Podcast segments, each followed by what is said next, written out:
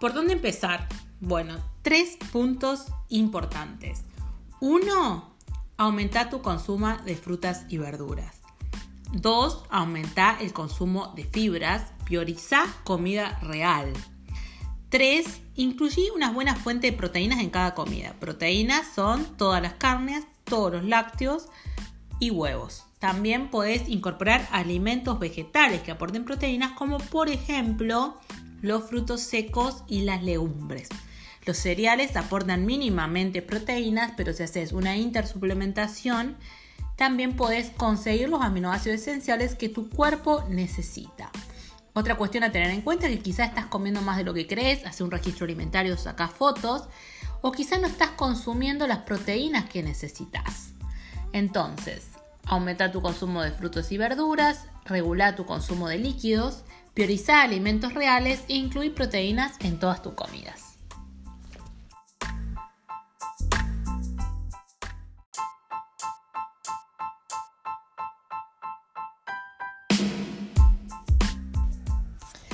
La revista Britain Medical Journals publica un estudio realizado en jugadores de fútbol en mundiales 2002 y 2006. En base a este estudio eh, se observa que el 93 al 95% de los participantes, de los atletas, consumía algún tipo de sustancias, ya sea antiinflamatorios o medicamentos para el dolor, como también vitaminas, minerales, creatina, carnitina, componentes herbales homeopáticos, aminoácidos y otros. Pero bueno, ¿qué es un suplemento? Eh, según la eh, Academia Australiana, la Asociación Australiana de Medicina del Deporte, un suplemento es un alimento, nutriente o compuesto no alimenticio ingerido además de la dieta con objetivos de salud y de rendimiento.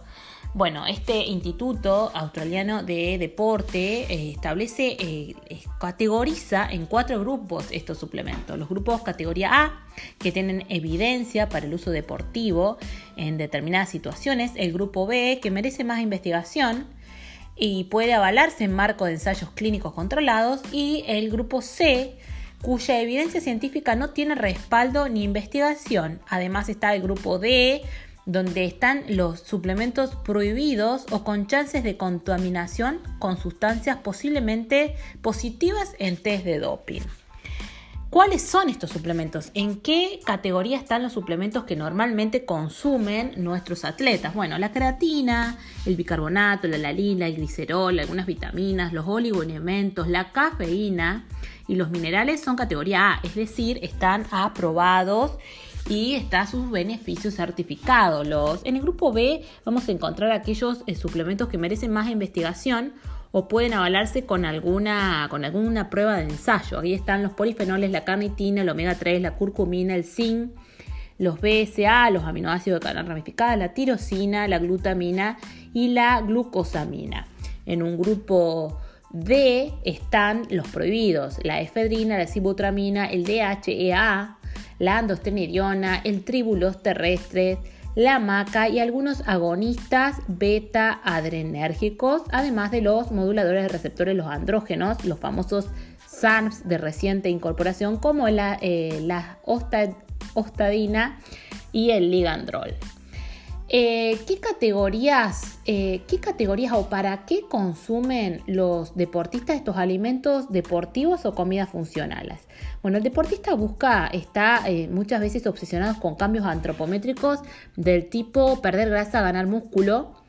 lo que busca es un aumento de la performance y de las capacidades de recuperación, de rendimiento y unas mejoras indirectas a través de mejoras en el sistema inmune. Ahora, ¿cuánto debe consumir eh, y qué suplementos valen la pena? Va a depender de las condiciones de práctica del deporte, del nivel de entrenamiento del sujeto y de, por supuesto, una evaluación exhaustiva de cómo es su ingesta alimentaria. Para más información sobre suplementación me buscan en arroba mariceloyero o pueden establecer, pueden coordinar conmigo su turno online o presencial al 351 33 96 806.